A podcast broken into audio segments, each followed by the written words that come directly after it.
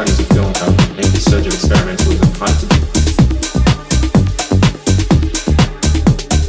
Because tradition? Tradition was once non-existent.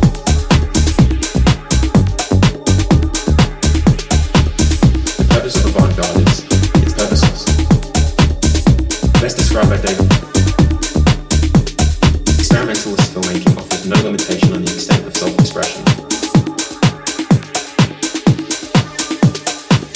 Realities of film have made this surge of experimentalism hard to. Because what is tradition? Tradition was once non-existent.